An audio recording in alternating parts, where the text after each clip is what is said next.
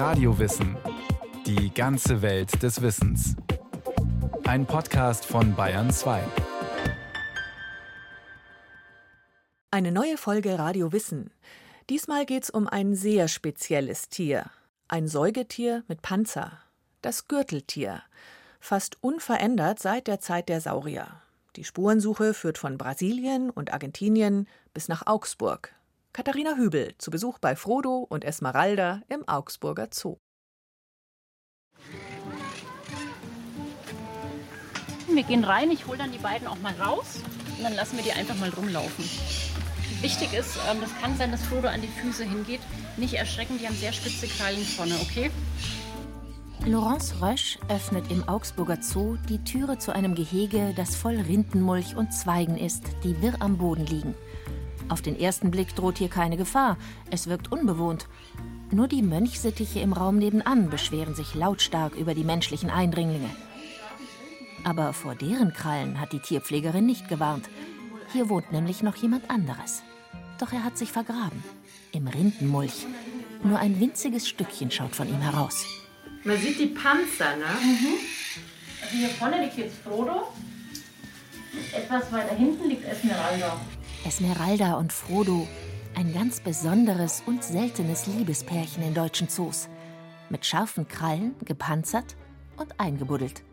Zwei Kugelgürteltiere, eigentlich Einzelgänger, aber nicht Frodo und Esmeralda. Also es war von Anfang an ein Herz und eine Seele. Also die sind zusammengekommen und das war irgendwie Liebe auf den ersten Schnuffler. Und seitdem schlafen die in einer Höhle, die fressen gemeinsam. Also ja, funktioniert eigentlich perfekt. Gürteltiere sehen ein bisschen aus wie Igel, nur mit einem Panzer. Sie sind die einzigen gepanzerten Säugetiere, die es noch gibt. Ein Relikt aus der Urzeit. Tiere, die nur auf dem amerikanischen Kontinent vorkommen, vor allem in Südamerika. Ihr charakteristischer Panzer besteht aus Hornplatten, die durch sogenannte Bänder flexibel miteinander verbunden sind. Anhand dieser Bänder werden die Gürteltiere in Arten eingeteilt. Das Kugelgürteltier ist das Dreibindengürteltier. Auch die Stirn ist durch ein Knochenschild geschützt. Das sieht ein bisschen aus wie das Visier einer Ritterrüstung. Kugelt sich das Kugelgürteltier ein, Kopf rein, Schwanz umgeklappt, ist es eine perfekt gepanzerte runde Kugel. Unangreifbar. Die sind im Prinzip an jeder Ecke. Also ich habe auch eins, das wohnt direkt in meinem Garten und äh, ich habe es Kasimir getauft. Lydia Möcklinghoff ist Verhaltensforscherin. Eigentlich ist sie bekannt für ihre Beobachtungen zum Ameisenbär in Brasilien. Im Pantanal im Herzen Südamerikas arbeitet sie auf einer Forschungsfarm. Die Gürteltiere, wie das Sechs-Bindengürteltier Kasimir, haben sich ihr quasi aufgedrängt. Ich finde das super. Das kommt dann irgendwie jeden Nachmittag da einmal über die Terrasse spaziert und äh, ist da immer wild unterwegs. Meine Nachbarn sind immer so ein bisschen angefressen, weil äh, so ein Gürteltier gräbt sehr viele Löcher. Auf jeden Fall ist es so der Maulwurf Südamerikas. Und meine Nachbarn haben so einen liebevoll angelegten Vorgarten und der sieht halt nach so einer Attacke von so einem Gürteltier dann aus wie so ein Schweizer Käse. Die Gürteltiere haben die Ameisenbärforscherin in ihren Bann gezogen. Ich meine, ich bin Verhaltensbiologin, dann geht das sofort so, ah, was macht's denn jetzt? Hm, was ist denn da jetzt los? Und da spielt natürlich rein, dass das so komplett unerforscht ist. Also, dass man immer denkt so, wow. Gürteltiere gelten in Lateinamerika als Landplage. Im besten Fall noch als schmackhafte Proteinquelle, als Korpus für ein Musikinstrument oder als Maskottchen für die Fußball-WM 2014. Für Lydia Möcklinghoff aber sind die Gürteltiere schützenswerte Sonderlinge. Und dann gibt es ein Gürteltier, das habe ich über Jahre gesucht. Das ist wie so ein Phantom. Das ist das Nacktschwanzgürteltier. Das ist klein und hat ganz runde Ohren. Die sehen aus wie so zwei Satellitenschüsseln oben auf seinem Kopf. Die kann es auch so frei bewegen um dann besser hören zu können. Und irgendwann stand es einfach direkt neben der Straße. Ich konnte es nicht fassen, wenn man einfach seit zehn Jahren rumfährt und diese Art sucht. Also das sind dann so Momente, wo ich auch einfach in Tränen bin aus lauter Begeisterung. In Lateinamerika gibt es über 20 Gürteltierarten. Vier davon leben in Brasilien. Unter anderem auch das Riesengürteltier. Einen halben Meter hoch, bis zu einem Meter lang und bis zu 40 Kilogramm schwer, lebt es sehr zurückgezogen, meist im dichten Wald. Das ist ein riesiger Oschi. Das sieht man aber sehr selten. Ich habe es noch nie live gesehen. Was ich schon gesehen habe, sind seine Löcher. Dann habe ich schon mal oft meine Kamerafallen vorne dran gehängt, in der Hoffnung, es zu sehen und habe es tatsächlich auch einige Male gefilmt. Lydia Möcklinghoff kann es nicht lassen, sich mit Gürteltieren zu beschäftigen, von Mausklein bis Schäferhund groß. Und sie sind tatsächlich sogar verwandt mit ihrem eigentlichen Forschungsobjekt, dem Ameisenbären. Gemeinsam mit dem Faultier bilden diese drei die Gruppe der sogenannten Nebengelenktiere. Ameisenbär, Faultier und Gürteltier. Alle drei haben eine versteifte Wirbelsäule. Sie ist durch die sogenannten Nebengelenke verbreitert. Dadurch sind die Tiere stabiler und haben mehr Kraft zum Graben. Termitenhügel aufknacken ist mit den Vorderpfoten kein Problem. Mit ihrem Ameisenbärwissen versucht Lydia Möcklinghoff auch die Gürteltiere zu ergründen, über die bislang kaum jemand geforscht hat. Zum Beispiel habe ich irgendwann beobachtet, wie das dann so am ganzen Körper vibriert hat und so wummernde Geräusche gemacht hat. Also ich konnte auch nicht so richtig feststellen, weil es so halb in seinem Loch war, ob es getrommelt hat oder ob es das mit seinem Hals oder Kehlkopf oder Stimmbändern oder so gemacht hat. Mittlerweile glaube ich, dass das tatsächlich so Lautäußerungen sind. Und zu Lautäußerungen ist allgemein bei Gürteltieren sehr wenig bekannt. Im Augsburger Zoo wirken die Gürteltiere Frodo und Esmeralda emsig und beschäftigt mit Graben und Totholz zerlegen. Aber tatsächlich sind sie sehr still. Zumindest ist das eines der wenigen für das menschliche Ohr wahrnehmbaren Geräusche. Wenn sie sich nicht gerade bedroht fühlen. Doch Verhaltensbiologin Lydia Möcklinghoff, die auch beim Ameisenbär auf Kommunikation spezialisiert ist, hat eine Theorie. Gürteltiere brummen vor allem, nur vermutlich so tief, dass Menschen es nicht immer hören können. Weil es eben so tiefe Geräusche waren, könnte man sich vorstellen, dass das eine Form der Kommunikation über Infraschall ist. Also das machen ja zum Beispiel auch Elefanten oder so, dass man sehr, sehr tiefe Geräusche abgibt, die für uns quasi schon fast unterm Hörniveau sind, die aber dadurch, dass sie so tief sind, also so langwellig sind, sehr weit tragen. Elefanten können über Kilometer so miteinander kommunizieren. Und das wäre natürlich bei Gürteltieren sehr interessant. Beim Ameisenbären ist es seit Jahren in der Diskussion, ob die das machen oder nicht. Es wurde bisher noch nicht belegt. Und beim Gürteltier könnte man sich eben auch vorstellen, dass das vielleicht sogar unterirdisch dann miteinander kommuniziert. Zumal es viel unter der Erde lebt. Das heißt, das sind so Sachen, die sieht man dann beim Bier auf der Terrasse und denkt sich, Mann, und keiner hat's erforscht. Unglaublich, oder? Dann fährt man irgendwie ins Feld, will eigentlich Ameisenbären erforschen, hat so einen ganz vollen Forschungstag vor sich. Und dann landet man auf einmal in einer Sexparty von Gürteltieren.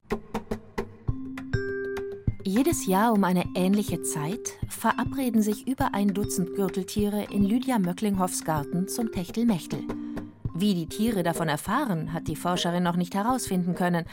Es geht auf alle Fälle spektakulär zu bei einer Gürteltier-Reproduktionsparty. Es gibt irgendwie zwei wissenschaftliche Veröffentlichungen dazu. Die erste ist, dass Verfolgungsverhalten von Gürteltieren, wo irgendwie einer gedacht hat, die machen so eine Art Fangspielen. Und dann hat aber ein befreundeter Zoologe, der eben auch bei mir auf der Farm mitarbeitet hat, geschrieben, nee, nee, nee, die verfolgen sich nicht, sondern äh, die machen Sex.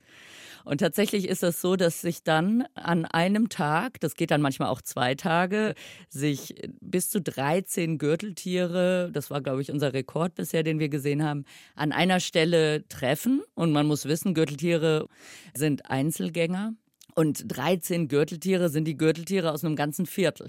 Die treffen sich dann und dann ist da ein wildes Treiben, die rennen rum wie die Irren. Das Weibchen in vollem Galopp voraus und alle hinter diesem Weibchen her. Also das sieht dann manchmal aus wie so eine Perlenkette. Wenn dann ein Männchen oben drauf ist, dann muss er im Rennen das Weibchen begatten, weil die anderen sind alle schon hinten dran und das sieht dann manchmal auch aus wie so ein Stocker-Rennen, weil die dann versuchen, das Männchen runter zu checken, was gerade auf dem Weibchen drauf ist. Und manchmal geht dann das Weibchen mit einem unterirdisch in ein Loch. Dann versuchen die anderen von allen Seiten es auszugraben, um irgendwie da wieder ranzukommen. Sehr außergewöhnlich ist auch die Penisgröße. Beim Sechsbindengürteltier die halbe Körperlänge. Und damit der Penis dann nicht beim Laufen über den Boden schleift, die haben kurze Beine, die sind nah am Boden, trägt das Gürteltier ihn dann so eingerollt unterm Bauch. Und zur Paarung rollt er ihn dann aus wie so eine Partytröte im Prinzip. Doch für ihre Forschung interessant ist vor allem das Gesicht der Tiere. Seit ein paar Jahren versuche ich Fotos zu machen von dem Kopf oder vom Gesicht des Gürteltiers, weil die haben so einen dreieckigen Panzer auf der Stirn im Prinzip, wie so ein Kopfhelm. Und der hat ein ganz individuelles Plättchenmuster. Und das ist jetzt meine Idee, dass man so die Gürteltiere auseinanderhalten könnte. Wie bei einem Fingerabdruck. Denn Lydia Möcklinghoff möchte wissen, sind es immer die gleichen Tiere, die zusammenkommen? Gibt es bevorzugte Sexualpartner? Noch hat es keiner erforscht. Auch weiß man wenig über den Nachwuchs. Manche Arten, wie das Neunbindengürteltier, setzen auf die Strategie der eineigen Mehrlinge. Sie bekommen pro Wurf meist vier Babys, die genetisch identisch sind. Beim Zwerggürteltier sind es aber nur ein oder zwei Junge, und die können verschiedenen Geschlechts sein. Für die Aufzucht sind alleine die Weibchen zuständig. Aber davon ahnt Esmeralda im Augsburger Zoo noch nichts. Sie wird frühestens mit drei Jahren geschlechtsreif. Und auch Kugelgürteltiermännchen Frodo weiß noch nicht, dass er mal von Frau und Kind getrennt leben muss. Das kann ein langes, einsames Leben werden. Gut 25 Jahre alt kann er im Zoo werden. In freier Wildbahn wären es rund zehn Jahre weniger. Doch es ist zum Schutz, in den meisten Fällen töten die Männchen ihren Nachwuchs, wenn sie ihm nicht aus dem Weg gehen können. Aber noch wird gekuschelt im Augsburger Zoo. Tierpflegerin Laurence Rösch weckt die igelgroßen Tierchen mit den spitzen Schnauzen und runden Öhrchen sanft für ihr Mittagsmahl. Bei uns bekommen die zum Beispiel auch Insekten. Das gibt es äh, einmal für morgens. Das können Mehlkäferlarven sein, das können Sophobas sein, das können Grillen sein, das können Heuschrecken sein. In der Regel machen wir uns das ganz einfach. Wir tun das einfach im Gehege verteilen und die suchen dann. Was man jetzt auch noch bei uns im Gehege ganz toll sieht, das sieht jetzt etwas unordentlich aus, ist aber wirklich so gewollt. Ähm, das ist nämlich alles Totholz, was wir im Zoo zusammengesammelt haben. Und das ist voll mit Insekten. Und das zerfleddern die beiden auch. Dafür haben die auch diese mega kräftigen Krallen. Und da rupfen die wirklich das komplette Holz auseinander und holen sich auch die Insekten raus. Es geht von Ameisen über Kellerasseln, über Würmer, Maden, Engerlinge, alles. Es ist 15 Uhr. Zeit, mal wieder ein paar Stunden aktiv zu sein. Wenn die Gürteltiere laufen, dann laufen sie. Also das sind zwei so kleine Rennsemmeln, die hier durchdonnern. Ähm, zwischendurch wird immer angehalten, dann wird mal am Boden geschnuffelt, dann wird gekratzt und gegraben und geguckt, ob da irgendwas Leckeres drunter ist.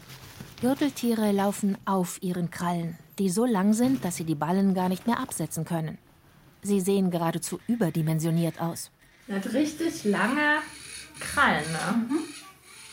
Auf denen läuft er auch, das hört man immer so klackern, wenn er über Steine geht. Er läuft wirklich auf den äh, beiden Vorderkrallen. Und während des Rückwärtslaufens kann das Gürteltier gleich Erde mitschaufeln. Das Gürteltier ist überaus emsig. Jetzt auch dieses ganze zerfledderte Holz, das waren jetzt alles die Gürteltiere. Erst die Baumstämme zerlegen und dann schlafen sie wieder über Stunden. Zum Wachkitzeln darf die Tierpflegerin die Kugelgürteltiere Frodo und Esmeralda hochheben.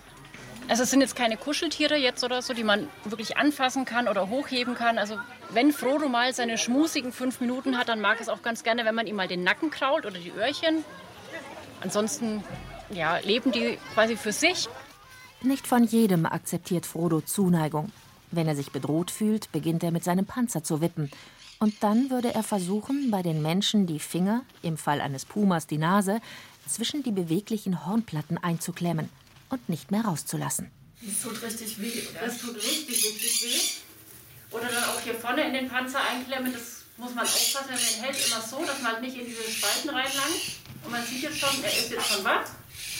Setzen wir ihn mal vorsichtig ab.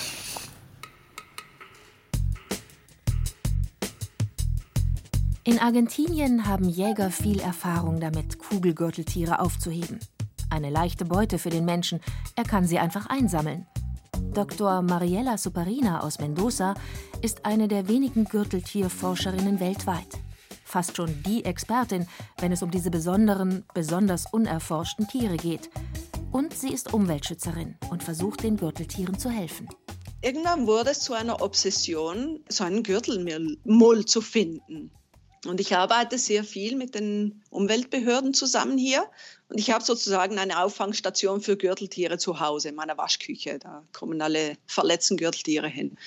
Und jedes Mal, wenn irgendwann in Mendoza ein Gürtelmull gefunden wird, kriege ich eine Meldung. Also das ist ein bis zweimal im Jahr normalerweise. Und da fahre ich dann schon mal schnell 300 Kilometer, um das Tier zu sehen und an einer sicheren Stelle freizulassen. Seit über 20 Jahren beschäftigt sich Mariella Superina schon mit den Gürteltieren. Ursprünglich kommt die Forscherin aus der Schweiz, hat aber bei einem Auslandsaufenthalt ihr Herz an Lateinamerika und die Gürteltiere verloren und dann Veterinärmedizin studiert. Der Gürtelmull, das Phantom, das Mariella Superina zu fassen versucht, ist eine ganz besondere Gürteltierart.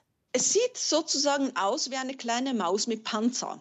Also es ist ein sehr außergewöhnliches Tier. Das ist 10 Zentimeter lang, wiegt um die 100 Gramm und ist mit weißen seidenen Haaren äh, bedeckt und hat einen, einen Panzer, aber der ist viel weicher und fast abgelöst vom, vom Körper. Und ähnelt von allen Gürteltierarten tatsächlich dem hiesigen Maulwurf am meisten, nur eben in weiß, so klein, dass er in eine Hand passt. Mit dem sehr abgeflachten, manchmal ins Rosa gehenden Panzer obenauf sieht der Gürtelmull fast aus wie Nigiri Sushi, also Sushi mit einer Schicht rohem Lachs obenauf. Man findet sie nicht, weil sie so viel Zeit unter der Erde verbringen. Also anscheinend kommen sie an die Oberfläche, gehen vielleicht fünf Meter an der Oberfläche und dann vergraben sie sich wieder. Fast ihr ganzes Leben verbringen sie unter der Erde. Man kann sie nicht im Fallen locken, man kann ihre Spuren nicht verfolgen. Und wie alle Gürteltiere schlafen die Gürtelmulle viel. Ihr ganzes Leben ist darauf ausgerichtet, Energie zu sparen, weil sie wenig Energie aufnehmen mit ihrem Futter. Sind Gürteltiere aktiv, müssen sie sehr effizient sein, gerade wenn es ums Essen geht. Einzelne Ameise, die hat ja sehr tiefen Energiewert. Und wenn Sie da jede Ameise zerkauen müssten, das, das würde ja ziemlich viel Zeit beanspruchen und äh, sie würden nicht genug Energie aufnehmen.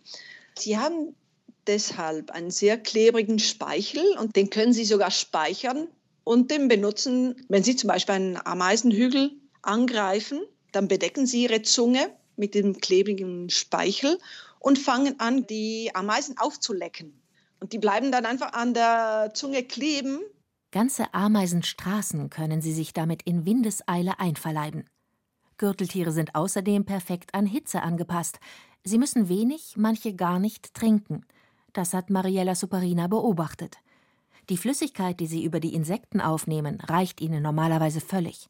Sind sie dann doch mal dehydriert, weil sie zu wenig Nahrung bekommen haben, wissen sie einfach nicht, wie Trinken geht. Mariella Superina bringt ihnen dann in ihrer Auffangstation das Trinken mit der Pipette Tropfen für Tropfen bei. Die Wissenschaftlerin arbeitet viel mit Zwerggürteltieren, eine Art, die in der Wüste lebt. Eigentlich. Aber um sie beobachten zu können, hat Mariella Superina zu besonderen Mitteln gegriffen. Das ist eben das Spannende eigentlich dran, Gürteltiere zu erforschen, weil man muss ziemlich erfinderisch sein und neue Methoden zu, zu suchen. Also ich habe für meine Doktorarbeit Zwerggürteltiere in Argentinien erforscht.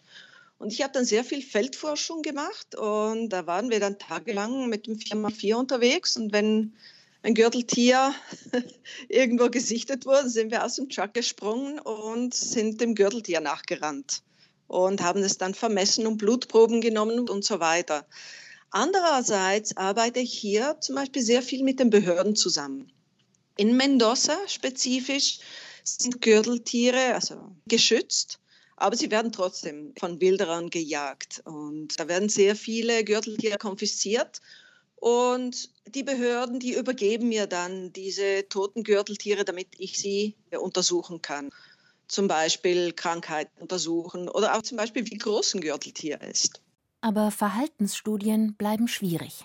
Da habe ich dann eben Gürteltiergehege gebaut in unserem Garten und habe konfiszierte Gürteltiere erhalten, diese gepflegt. Also meistens waren das irgendwie Gürteltiere, die von Wilderern verletzt wurden oder angefahren wurden. Und ich habe die dann aufgepäppelt bei mir und habe sie für meine Reproduktionsstudien im Gehege benutzt. Die Gürteltiere wurden danach wieder ausgewildert. Die Jungtiere sind bei Mariella Superina geblieben. Seit gut 15 Jahren wohnen jetzt schon Zwerggürteltiere in ihrem Garten, umzäunt natürlich. Die Forscherin hat Sand in ihrem Garten aufgeschüttet und ein Fundament gelegt. Sonst würden sich die Gürteltiere in null nichts aus ihrem Garten rausbuddeln. Mariella Superina kann die Gürteltiere in ihrem Gehege täglich beobachten. Wir wussten nicht, was sie im Winter machen. Also wir wussten, dass wenn man im Winter ins Feld fährt, dann sieht man sehr wenige Gürteltiere, aber wir wussten nicht genau warum. Das habe ich dann hier in Menschenhofhut erforscht und wir wissen jetzt, dass sie wirklich einen richtigen Winterschlaf halten. Von Mitte Mai bis Mitte August. Die Tiere graben sich dafür ein. Das ist eine sehr stressige Zeit, der Winterschlaf. Energetisch, da geht ihn ziemlich an die Substanz. Und da überleben nicht immer alle. Also normalerweise habe ich eins bis zwei Gürteltiere, die nicht aus dem Winterschlaf rauskommen. Manche Tiere werden auch regelrecht verschüttet. Sie sind nicht die besten Statiker und ihre Gänge stürzen schon mal ein. Ihr stabiles Rückgrat und der Panzer schützen sie dann. Und? Die können dann zum Beispiel mehrere Minuten einfach den Atem anhalten dann halten sie einfach den Atem an und graben und kommen an die Oberfläche und haben überhaupt keine Konsequenzen daraus. Mindestens sechs Minuten kann das Braunhaargürteltier die Luft anhalten. Der Luftanhalter hält unter den Gürteltieren. Es kann nämlich besonders viel Sauerstoff im Blut speichern. Andere Gürteltierarten haben ewig nachwachsende Zähne, noch so eine Superkraft. Diese Besonderheiten, kombiniert mit der Fähigkeit, sich an verschiedene Temperaturen und Lebensräume perfekt anzupassen, hat die Gürteltiere seit der Urzeit in einer großen Artenvielfalt überleben lassen. Und gerade der Frodo, der schmatzt dann so laut, dass man das ganze Gehege hört. Kugelgürteltier Frodo schlabbert im Augsburger Zoo am liebsten Frischkäse.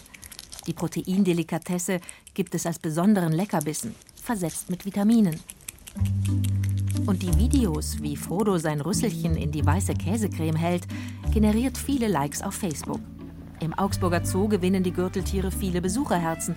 Frodo und Esmeralda toppen sogar das Nashorn in einer Internetabstimmung. Einfach weil Gürteltiere und gerade unser Frodo extrem urig ist. Also er ist extrem niedlich, man kann es leider gar nicht anders sagen. Er sieht aus wie eine laufende, rennende Kellerassel. Und der hat was total Nettes, Liebes, Witziges. Das ist halt einfach ein Highlight mittlerweile.